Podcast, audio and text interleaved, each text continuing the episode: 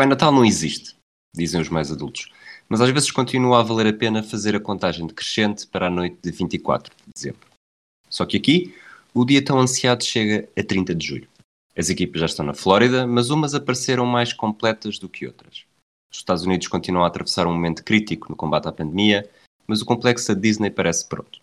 Neste episódio, voltamos a ter o Pedro Quedas para fazer um ponto da situação, quando a luz ao fundo do túnel parece cada vez mais próxima.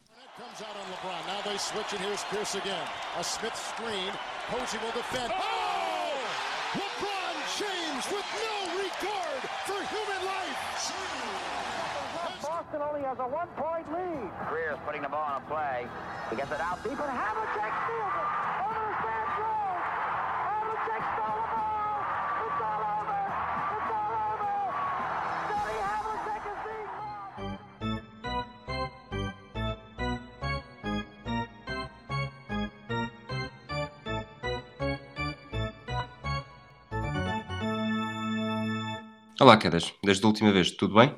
Tá, tudo ótimo, vai-se andando, vai-se andando. Estás, estás a fazer a contagem decrescente ansiosamente? Sim, estou um bocadinho já sedento de ver alguns jogos, que isto é. Isto parece que uma pessoa só dá, só dá valor, tipo, só dá valor às coisas quando, quando falta, não é? Porque, Sim. tipo, às vezes a época vai dando e nós distraímos um bocadinho, às vezes vemos mais jogos, às vezes vemos menos, e agora de repente não houve, e tipo, agora eles vão fazer alguns jogos que, vamos ser sinceros, a grande maioria deles e um bocado insignificantes antes de começar os playoffs, e até esses jogos vai ser tipo um, um bálsamo neste tempo todo que tivemos sem nada de jeito para ver. Eu diria que antes desses jogos ainda vai haver aqueles jogos de, vamos chamar-lhe pré-época, eh, que Sim, começam, sim. nós estamos a gravar na noite de 20 de julho, portanto os primeiros jogos, esses primeiros jogos de preparação, que o primeiro deles todos eh, são os teus Orlando Magic, estão marcados Exato. para dia 22, portanto quarta-feira dia 22, a fase regular começa daqui a 10 dias, eh, portanto, nesta altura estamos naquela altura, no- naquela fase de marcha tudo.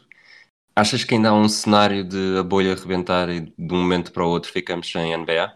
Eu acho que eu acho que é possível, do que tenho visto e do que tenho lido, eh, e acima de tudo, pronto, de, dos jornalistas assim que eu, cuja opinião eu respeito mais, não, os Zach Lowe's desta vida, eu sinto de facto que a NBA tem feito de facto o melhor possível para tentar manter aquilo seguro. Claro que estão na Flórida, que é só, penso eu, o pior estado nos Estados Unidos a nível de casos de, de Covid. Só claro, estão na Flórida em situações muito específicas, não, é? não estão na praia em Miami a fazer o Spring Break, é diferente.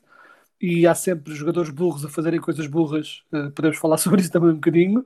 Há sempre isso a acontecer, mas, eles, mas parece que a NBA está a tomar eh, todas as medidas de segurança possível e eu ainda assim estou confiante que a coisa vai avançar. Até porque eles têm todo o interesse, sendo um bocadinho cínico, né? eles têm todo o interesse em que avance, né? porque isto eu gosto muito da NBA e quero muito ver jogos, mas vamos ser sinceros, eles querem avançar com a época, não é só porque, porque, querem, que, porque querem que os fãs tenham jogos da NBA. Há, interesses, né? há interesses económicos muito altos envolvidos nisto, portanto eles vão fazer o máximo para tentar eh, avançar com a coisa. E pronto, e têm aparecido alguns casos aqui e ali, mas eh, têm aparecido, a- pronto, têm sido identificados tipo, já, ser relativamente cedo, o que é bom sinal, chamamos assim, porque pronto, é, é para tentar, pronto, para haver o mínimo de surpresas desagradáveis mais à frente, né? para tentar apanhar o máximo de casos possível agora e parece-me estar a correr. Não sei se ouviste um. Se ouviste um. Aliás, a Malika Andrews, não sei se sabes quem é. Sim, Eu nunca sim, tinha ouvido sei. falar dela até às últimas semanas, em que ela, pelos vistos, deve ter sido a primeira jornalista a ir para a bolha e de repente não deve ter mais nada para fazer, então fala com todos os episódios de podcast que há e mais alguns. Exato. Num que ouvi esta tarde, ela diz que pronto, tem uma espécie de, de formulário para preencher todos os dias, a ver se teve dor de cabeça, se tossiu, se teve frio, se teve febre, etc. E aqui há uns dias teve, pá, durante duas horas teve uma dor de cabeça. Brutal para ela, não sei o quê, mas lá está, dor de cabeça todos temos, ao longo do, ao longo do ano há sempre dias piores que outros. Mas ela não quis viciar eh, as respostas, então pronto, disse, pôs lá, a cozinha, tinha dor de Exato. cabeça. Então diz que nas horas seguintes houve quatro médicos da NBA a ligarem para garantir que estava tudo bem, se achava que estava relacionado com Covid, como é que ela estava agora, etc. Portanto, dentro daquele, daquele caos que os Estados Unidos estão a viver, era aquilo que estavas a dizer. Parece que a NBA está a esforçar-se ao máximo para garantir que aquela bolha uh, não rebenta mesmo. E por falar em bolha, aproveito para, para te perguntar e passar também já aqui para, o próximo, para a próxima pergunta. Como é que tem parecido o cenário em que os jogadores estão a viver? Eu aqui diria que há duas coisas a ter em conta.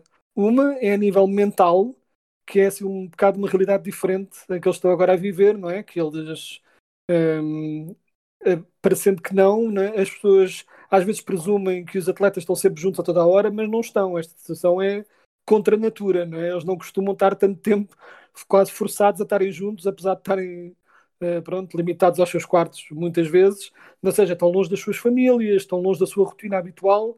Portanto, a nível de saúde mental, eu até compreendo que seja uma coisa que é importante ter em conta que é um bocadinho diferente.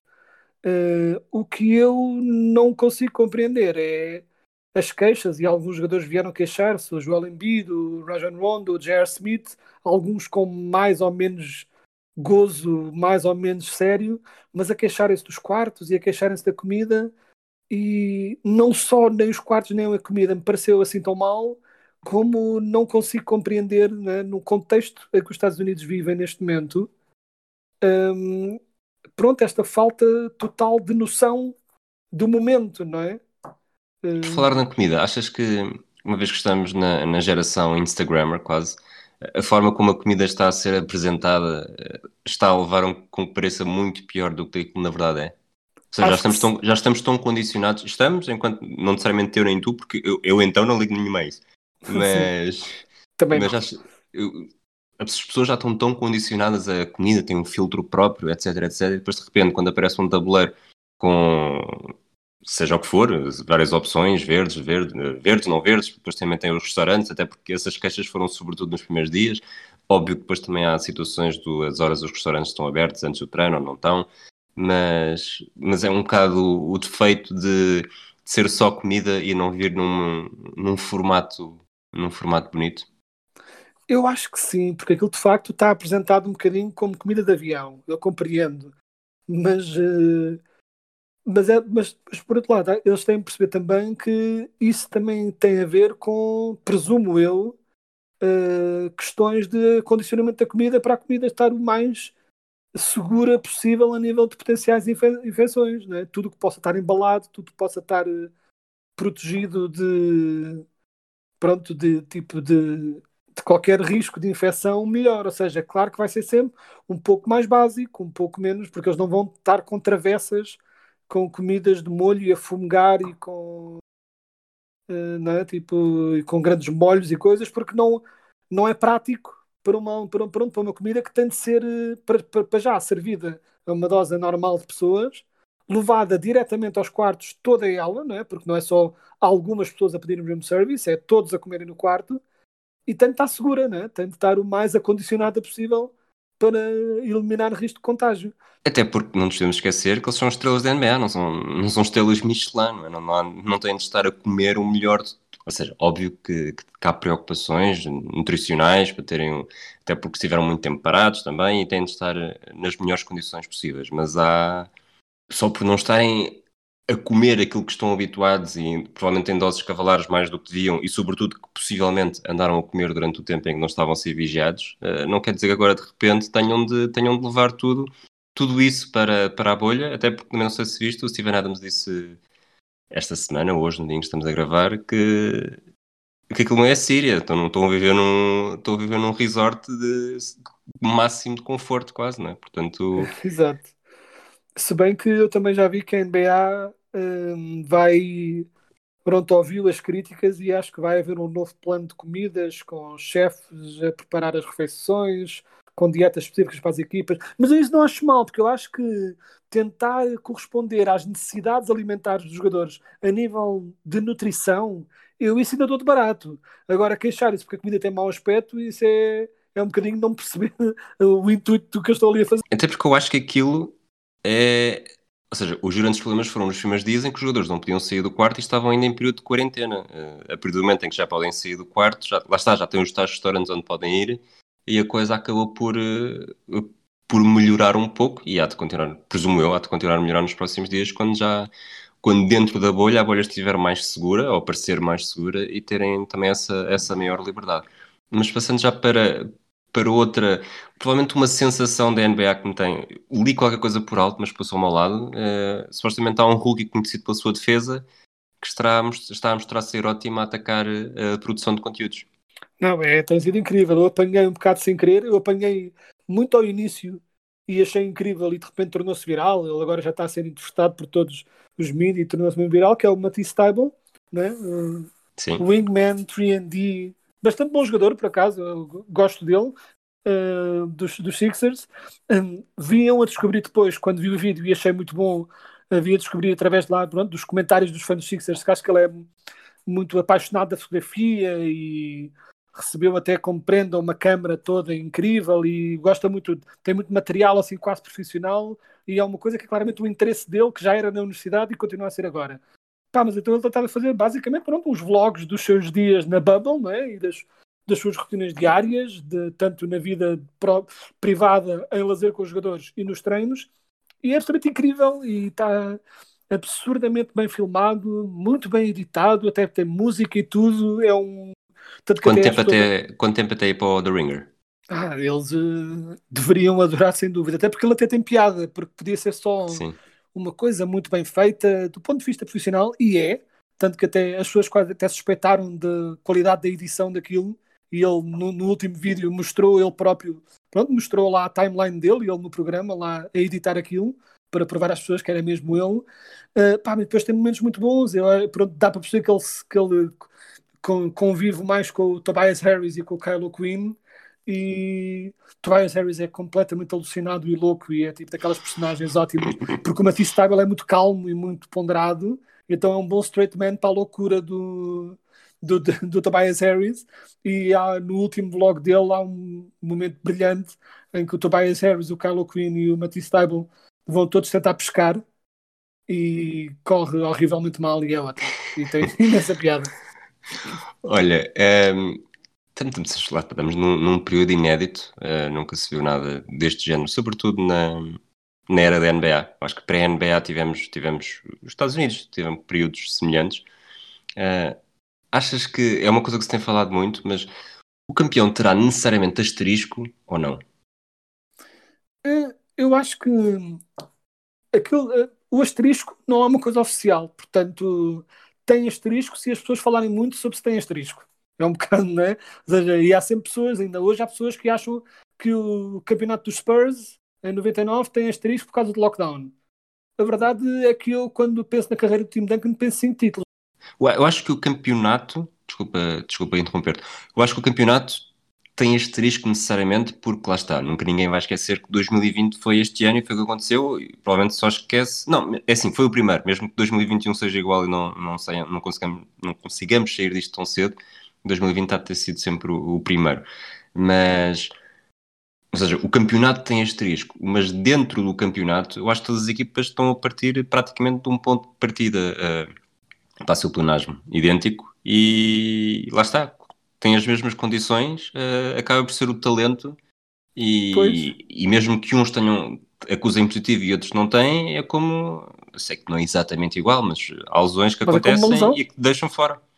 É? eu, por exemplo, eu não coloco, uh, pode sempre especular, mas por exemplo, eu ano passado não passa pela cabeça dizer que o campeonato dos Toronto Raptors tem um asterisco.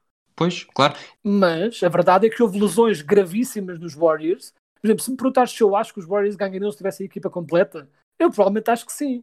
Mas não tenho maneira de saber. Aconteceu o que aconteceu. Lesões acontecem para um lado e para o outro. Neste caso, vão ser casos positivos de Covid acontecem para um lado ou para o outro. Ou seja, né, tipo, pode afetar, Sim. mas afeta, mas esta, o que poderia afetar é esta aura, não é? Tipo, a, a cena de jogarem sem público, a eliminação da vantagem em casa, até certo ponto, talvez. Até porque é? se eles vão estar no mesmo sítio, nem sequer pode haver aquelas. Pois, mas equipa, as equipas do Texas e da Flórida têm um risco maior de contágio. Não, neste momento, uh, pode não ser ainda, ainda neste momento, mas a ideia é que a bolha é idêntica para todos. Portanto, em princípio, todos terão exatamente os mesmos riscos de, de contágio.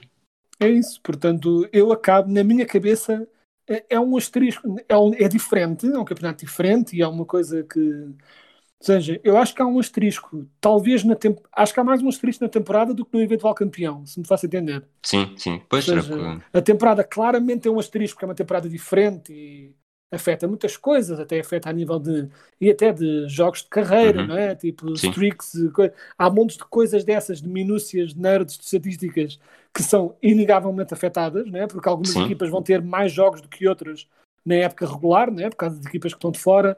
Tudo isso é um bocadinho estranho de equacionar a nível de nesse nível micro, mas a nível de se eu acho que o campeão mata no asterisco, não necessariamente. Não, ou pelo menos não mais. Mesmo que chegamos à final e de repente metade da equipa de um dos finalistas fique de quarentena e ainda anda poder jogar, é muito chato e é aquele pseudo asterisco, não sei quando. Mas, não Mas achas que se isso acontecer, diferente. achas que se isso acontecer eles vão, eh, ou seja, se for na final, achas que, ou mesmo numa final de conferência, achas que eles tentam, tentam adiar? Imagina, uns Lakers Clippers, eh, quatro jogos empatados a dois. De repente, LeBron James e Anthony Davis, ou Kawhi Leonard e Paul George, acusam os dois positivo. Eh, achas que continuam sem olhar a nomes? aconteça o que acontecer, ou, ou vão jogar um bocadinho com a margem que têm e tentar perceber se, se as recuperações são rápidas. Até porque, mesmo que queiram esperar, nunca sabe bem, porque tanto pode ser duas semanas, como pode- podem ser alguns dias, podem ser duas semanas, pode ser eh, três meses.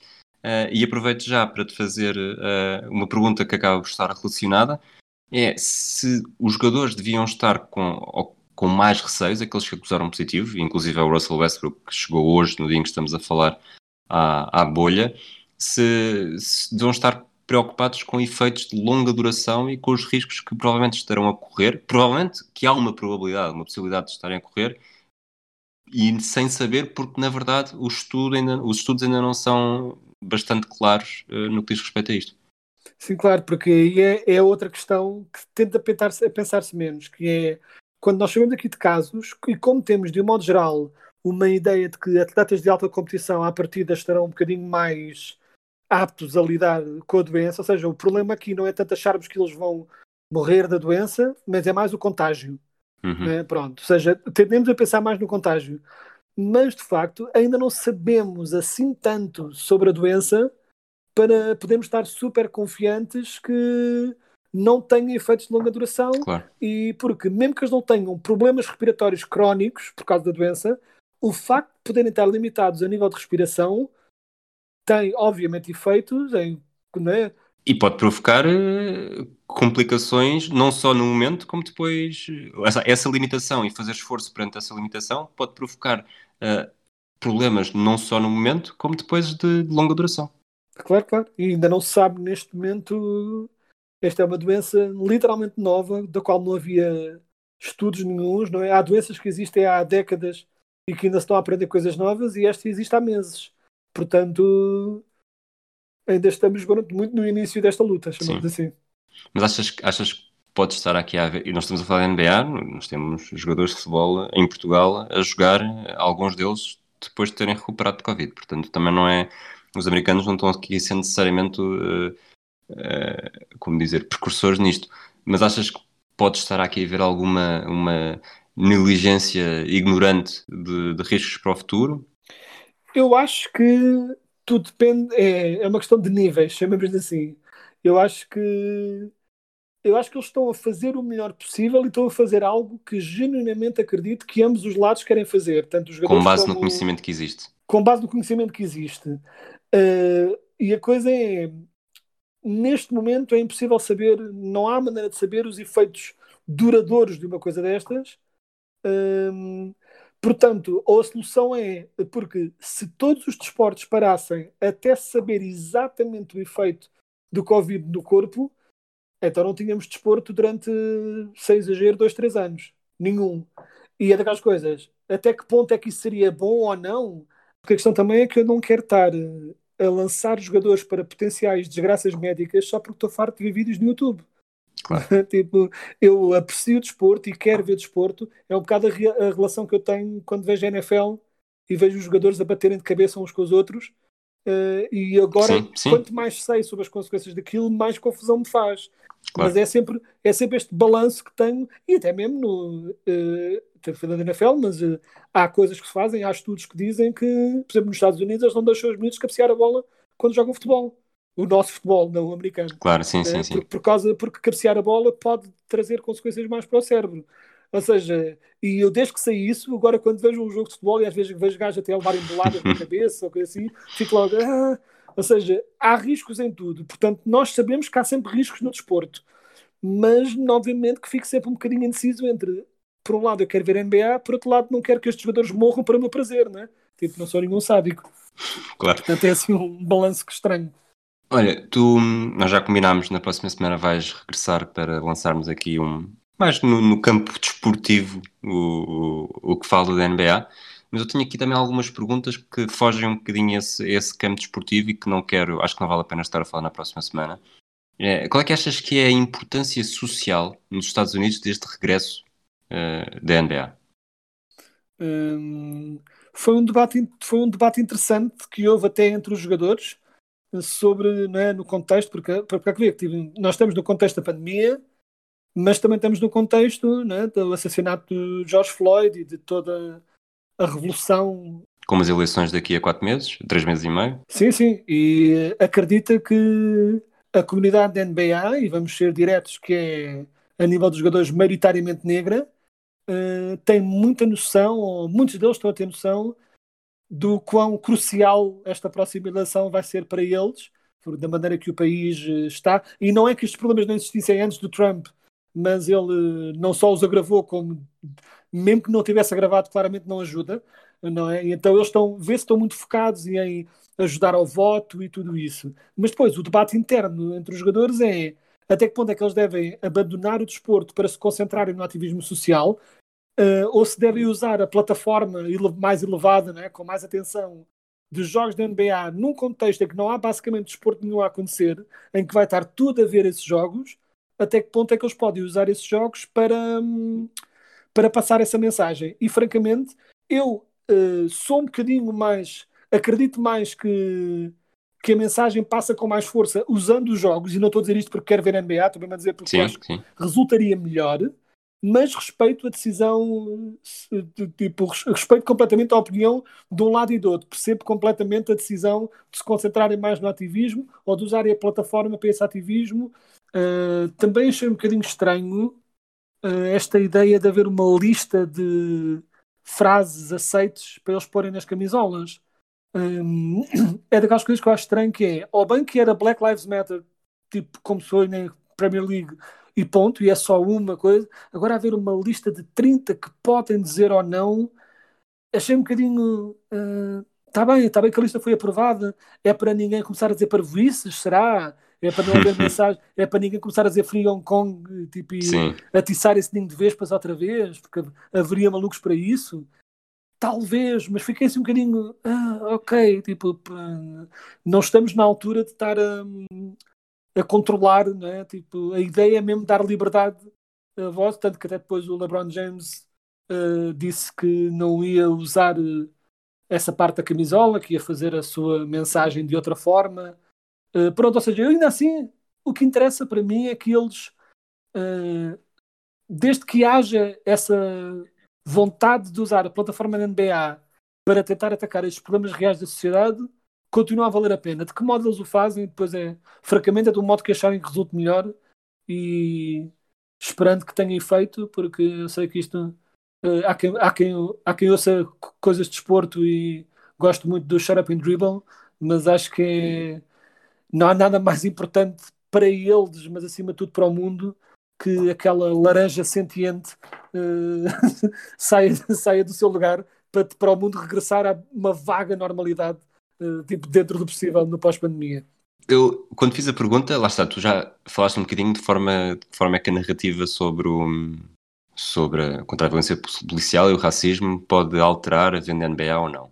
Mas eu, e sabendo, lá está, tu acabaste por, por confirmar isso já, que também segues com, com bastante atenção a política norte-americana, de que forma é que o regresso da NBA pode influenciar a narrativa nos Estados Unidos, mas a narrativa política eh, das eleições. Ou seja, por um lado é garantido que vamos ter os jogadores a aproveitar, a, lá está, a plataforma para criticar o racismo e a violência policial, situações que, neste caso, não favorecem em nada o Presidente dos Estados Unidos.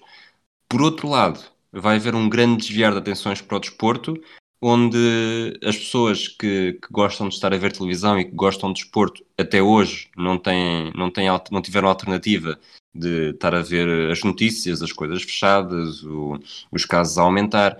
Eh, hoje para amanhã, ou desta semana para a próxima, eh, vai começar a haver, não sei, 4, 5, 6 horas de, de eventos desportivos que, de certa forma, te podem fazer fechar também numa bolha e ficar menos menos consciente do estado em que o país continua e, mais do que continuar, uh, continua a piorar. Pois, é, eu acho que é muito difícil saber exatamente o impacto que uma coisa destas tem, não é? Tanto para um lado como para o outro. E já agora, desculpa, a NBA regressa no dia 30, o, o beisebol regressa no dia 23 e a NFL, em princípio, uh, mantém a sua agenda natural.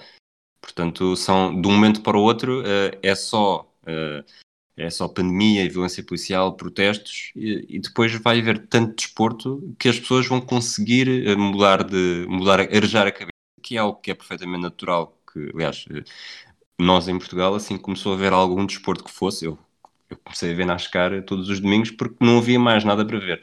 E até que ponto é que os americanos também vão fazer isso e com isso dar menos importância ou estar menos conscientes daquilo que está, que está a passar? Eu aí não sei se estou a ser cínico ou não, eu acho que ainda assim, como dizer, as pessoas que são distraíveis com desporto não são necessariamente as que vão, na minha opinião, decidir as eleições.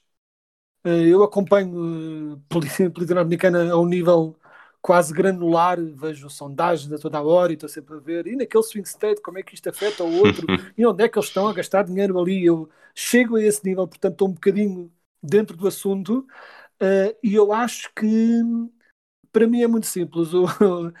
há uma quantidade de moderados no meio e pessoas mais distraídas que às vezes votam, às vezes não votam, mas não parece que esse seja o cerne da questão.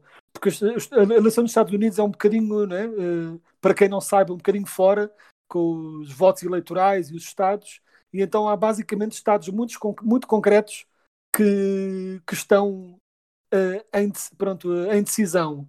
E, por exemplo, para dar um exemplo muito simples, há um estado que, da maneira que as sondagens estão neste momento, se os democratas ganharem esse estado, a eleição Texas, está essencialmente ganha. Uh, do Texas seria de longe. Mas neste momento, da maneira que as sondagens estão, se os democratas garantem a Flórida, aquilo está ganho e não é, francamente, acho eu, porque hum, por haver desporto que as pessoas vão se esquecer que estão a morrer tipo, diariamente, ou seja, a pandemia, eu acho que o que a pandemia também trouxe uh, é para os moderados, porque os, os, loucos nos extremos vão ser sempre os loucos nos extremos. Não é? Há pessoas que ainda acreditam que isto é tudo um, uma cabala, coisa, e cá sim, até, sim, sim. quanto mais nos Estados Unidos, onde isto é tudo sempre amped up to 11. Mas, ou seja, os loucos nos extremos serão sempre os loucos nos extremos. Mas os moderados estão a ser confrontados com as consequências de ouvir teorias da conspiração. Não é? Isto foi a consequência. Ouviram as teorias da conspiração, acreditaram nas teorias da conspiração, pessoas começaram a morrer. Muito imensas. E, ou seja, eu acho que as pessoas vão eventualmente, espero eu, esperamos todos nós, eventualmente, uh, que aprendam a lição e que pelo menos aprendam a distinguir, nem é votar à esquerda ou à direita, que isso eu vivo bem com as opiniões políticas de cada um. É mais a questão de distinguir a realidade de loucura. E fazendo um pequeno regresso à NBA e se calhar não ouvir pessoas como o Dwight Howard que não se cansa de dizer que não usa máscaras, recusa-se a usar máscaras mesmo dentro desta quarentena, a dizer que é tudo uma tanga, que não acredita na vacinação. E ele, ele... passou, o Dwight Howard passou de uma, de uma, fase em que supostamente era a voz, era uma das vozes uh, preocupadas com, com o que se estava a passar, passar violência policial e uma das vozes dos jogadores da NBA. E agora de repente parece que, que fez ali o, algo que é um bocadinho a Dwight Howard também, fez ali a mudança de, de via para, para a faixa dos, dos, dos idiotas, desculpa, não, encontrar outra palavra.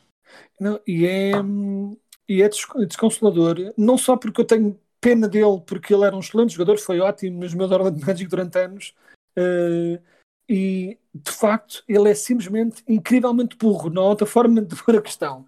E como é muito burro, mas tem muito dinheiro e muito acesso a coisas, uh, ele torna-se daquela o, o, tipo de pessoa mais perigosa, mais perigosa que há nos dias que correm, que é o burro que se acha inteligente, que papa as teorias das conspirações todas, que acha Sim. que todos os outros são ovelhas que seguem o Um bocadinho Kyrie Irving também, não é? Um bocadinho Kyrie Irving, Kyrie Irving ainda assim parece ter um bocadinho mais neurônios dentro daquela cabeça, mas quando mas quando estamos a dizer que o Kyrie Irving tem mais neurônios na cabeça do que tu, estamos a falar, estamos a balizar a coisa por baixo de uma forma bastante, bastante agressiva. Né? Sim. Okay, pronto, enfim. Olha, última pergunta antes de irmos para o número 32. Uh, neste momento, a Flórida é um dos estados em que a pandemia está a ser mais devastadora, com bate recordes de número de casos, percentagens de casos positivos, que estão a atingir máximos quase dia após dia. Uh, os recursos hospitalares também estão em, em, ponto de ruptura e, como tu disseste, a Flórida tem um, vai ter um impacto, como tem sempre. Aliás, as eleições de 2000, salvo erro, 2000, sim, uh, ficaram famosíssimas exatamente à conta do, do, do swing state da Flórida. Mas achas que há uma forma de separar as águas? E eu digo isto porque a Flórida, que está neste, neste estado uh, lastimável, não é? E, e, que supostamente vai piorar porque deixa de haver capacidade de, de fazer tratamentos de saúde né? a quem precisa, sim, capacidade de resposta, e ao mesmo tempo tem, tem no seu estado a NBA nesta bolha, com jogadores que recebem milhões a serem testados todos os dias, não sei se são exatamente todos os dias, mas a serem testados de forma massiva uh, com enorme frequência. Acho que o desporto devia continuar ignorando o que está a acontecer, uh, sobretudo tendo em conta que estão a jogar na Flórida. Ou seja, se estamos a entrar aqui numa realidade distópica em que corremos o risco de, tanto os números continuam a aumentar, os mortos continuam a aumentar, no dia 30, daqui a 10 dias, supostamente estará pior do que está agora, porque ainda não, não parece que vai, que vai melhorar tão cedo. Uh, portanto, podemos ter o pior estado dos Estados Unidos e, ao mesmo tempo, o desporto que, que chama mais milhões a nível mundial, uh, o desporto norte-americano que chama mais milhões a nível mundial. Uh, sim, eu aqui nesta questão um, não tenho, estou a falar completamente de cor, estou a falar de uma coisa que eu ouvi há cerca de duas horas atrás num podcast do Zé Lowe, uh, a falarem sobre, sobre estes assuntos, e uma coisa que eu ouvi é que supostamente, não sei em que moldes, não sei como, supostamente a NBA, a nível dos testes que estão a fazer, fez a coisa de modo a que isso não afetasse a capacidade de resposta local. Sim, eu nem, sei... nem, sequer estava a passar isso pela cabeça que, que pudesse afetar-se. Eu não sei o que é que isso quer dizer, mas a nível da narrativa, a nível do visual, não é? Uh, uma bolha com milionários a receberem tratamentos todos os dias, enquanto pessoas morrem à volta, essa narrativa não é incrível, não é, não é ótima. Acho que, e isto é triste dizer, acho que é uma narrativa que vai acabar por passar porque a malta gosta de ver desporto. Sim. Percebes? E a malta, ah, pode ser, Acho que a malta vai aceitar por causa disso. Eu quero acreditar que, pelo menos na segunda quinzena de agosto, acho que lá está, a Flórida atinge um ponto de ruptura. Eu quero acreditar que na segunda quinzena de agosto, primeira quinzena de setembro, pelo menos a Flórida já tenha passado aquele, aquele ponto alto que Nova York também passou e agora está, está em franca recuperação. Sim, a esperança, a esperança é de facto essa, que, que a coisa eventualmente melhore. Só que o problema é que enquanto enquanto é estávamos no pico de Nova York, como, como o medo era recente, até o, pronto, estavam todos a tentar cumprir as regras à falta de uma explicação. Sim, sim. Agora não estão. Agora estão muitos ativamente a quebrá-las porque my freedoms, não é? Porque tenho direito a infectar os outros, ao que parece estar na Constituição Americana que tens direito a infectar os outros e supostamente pôres uma máscara é um enorme atentado à tua liberdade individual. E como tal, como vivemos nesta era tão polarizada, né, em que tudo se torna uma bandeira política, incluindo um ato tão inócuo como pôr uma máscara para, quando sais na rua, né, tipo o mínimo dos mínimos, como tudo é politizado, eu nem sei. E até porque não esqueças, mesmo que organicamente as pessoas não se sentissem mal com isso, Sim. não é descabido que inorganicamente se crie essa polémica. Se pois. servir o interesse de quem quer que seja. Ou seja, está tudo em aberto e pessoalmente num, num país tão ferozmente polarizado e politicizado como os Estados Unidos são neste momento. Portanto, eh, não sei. Eh, e até porque é estranho, porque em teoria, quem iria atacar um evento destes seriam pessoas mais ligadas, mais de, democratas, mais à, à, à esquerda. Mas, por outro lado, a NBA é maioritariamente nesse, está, está maioritariamente nesse espectro político também. Portanto, é interessante de ver uh, se, por exemplo, a direita achasse por bem atacar um desporto que é tão liberal, não é? Que é se Trump democrata. não fosse o atual presidente, se isto tivesse acontecido há quatro anos, não há dúvida nenhuma que ele faria disto bandeira, sobretudo na Flórida. Ora, aí Ele está. ia, ele ia eh, incitar a, a revolução, a, a raiva interior do- dos, dos Floridians à conta disto, Ora, aí certeza. está. Mas agora, neste, em teoria, segundo a mensagem deles, em teoria, eles estão a fazer o que eles querem que se faça. Mas, por outro lado, eu estou a aplicar lógica a um mundo que já perdeu há, há uns bons meses atrás. Ou seja, eu estou a aplicar lógica racional de argumento de se criticas uma coisa, depois não podes, não podes dizer o oposto a seguir.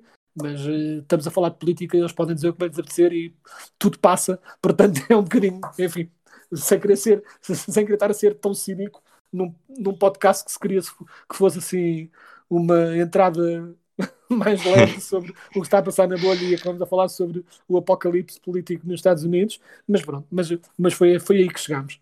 Mas vamos, vamos terminar num, num lado positivo, nos positivos que se querem. Vamos, vamos recuperar um número 32 histórico da NBA. Eh, Quem é que decidiste trazer para o final deste episódio? Bem, este número é mítico. Tivemos grandes jogadores como Blake Griffin, Billy Cunningham, Jason Kidd, Jerry Lucas, Bill Walton, Kevin McHale, Karl Malone, Shaquille O'Neal. Todos estes já envergaram este número tão clássico. Mas há um mais Mas mágico do que os outros. escolha, hum, obviamente, que é o Jimmer Fredette. é. Eh, porque tipo, nenhum jogador, nenhum campeão chinês tão glorioso como o Jimmy Fredette, eh, pronto, eh, obviamente estou a gozar, eu reparei que o Jimmy Fredette eh, estava na lista também de escolher o 32 e não resisti, mas é obviamente o Magic Johnson e nem sei bem o, que mais há a dizer sobre ele, não é? Eh, três vezes MVP, três vezes Finals MVP, eh, cinco vezes campeão, eh, revolucionou por completo o modo como se jogava basquete em conjunto com o eterno rival e amigo Larry Bird e Sim, que talvez, que talvez apareça no próximo episódio. que talvez apareça, exato. há um, é um certo jogador. Pois, exato, eu ia dizer, mas vais. Eu, eu sei que tu és fã dos Celtics, mas vais fazer um grande da snub. Estou já a antecipar o snub horrível que vais fazer no próximo episódio. Estou-me a lembrar que- de outro. Estou-me a lembrar de um certo outro jogador com 33. Ok, pronto, mas eh, pronto, cada um, cada um, cada um escolhe. Cada um faz não uma escolha. estou- Eu podia, ter, Sim, eu podia ter escolhido o Kevin McHale agora neste também, em vez Magic Johnson, não sei. sim, sim. Não, mas estava a dizer, e é o modo como os dois mudaram, o modo como se pensava o basquete e como até trouxeram interesse, né? estamos a falar de uma altura quando eles apareceram em que muitos jogos da NBA não davam não davam sequer em direto, davam em diferido, não davam todos os jogos, eram as finais davam em diferido, era um desporto completamente diferente e pronto, e o Magic Johnson foi um dos- uma das grandes estrelas e E até teve aquele impacto mesmo de, de- de- fora, da, fora da NBA, não é? É um- acho que é um momento que tu de certeza te lembrarás também, eras, Claro, eras claro. novo, não tão novo como eu, mas também novo, em que, em que foi aquele primeiro grande choque que o mundo do desporto teve com, com o HIV, sim, sim. com o E HIV, assim- e, e- e o que é certo é que E, e, acima de tudo por ser também um dos, um dos casos que quebrou, isto não é, obviamente não se deseja que ninguém seja pioneiro de uma coisa tão horrível como essa, mas felizmente com o Magic correu bem e ele, pronto, conseguiu sobreviver ao contrário de muitos outros na altura, não é? Mas Sim. acima de tudo também ajudou a quebrar um tabu, porque um dos grandes problemas e uma das grandes razões para a propagação do HIV na altura ao início era a crença de que era uma doença gay sim, e que só sexo entre homens é que propagava a doença. E quando aconteceu ao Magic, obviamente, mais uma vez, não desejando que ele seja tipo que ele tenha né, sido pioneiro numa coisa tão má, mas ajudou muito a perceber tipo, ah, espera, sim. se calhar eh, se calhar temos todos de ter cuidado. Foi assim um momento paradigmático também, e ao seu jeito, pronto, eh, aumentou um holofote na altura necessário para, para a doença. Eh, mas pronto. Mas Muito foi bem, nós queríamos, queríamos acabar com, com uma conversa positiva, mas na verdade estava, é, estava, estava enguiçado. Olha, Quedas, muito obrigado por este, por este episódio, que foi muito mais atribulado do que, do que vocês vão perceber quando estiverem a ouvir. Eu acho que Exato. não consigam perceber quase nada, mas foi, foi bastante atribulado. Nós eh, voltamos para a semana, já com alguns jogos da NBA, eh, ainda, ainda jogos de, vamos chamar pré-época outra vez. Eh, esperemos que sem lesões e, e para fazer o lançamento final do- dos oito jogos que faltam da fase regular e das coisas que estaremos mais eh, entusiasmados para ver numa altura em que qualquer jogo, acho que até os Knicks teria, teria piada a ver nesta altura, Assim uma vez só pelo menos. Mas um abraço a todos, esperemos que estejam todos bem e um abraço aí também, Quedas. Obrigado por, eh, por mais uma vez ter estado aqui. Até para a semana. Muito obrigado, meu. on LeBron. Now they switch, and here's Pierce again. A Smith screen. Posey will defend. Oh! LeBron James with no regard for human life. Boston only has a one-point lead. Greer's putting the ball on a play. He gets it out deep, and Havlicek steals it.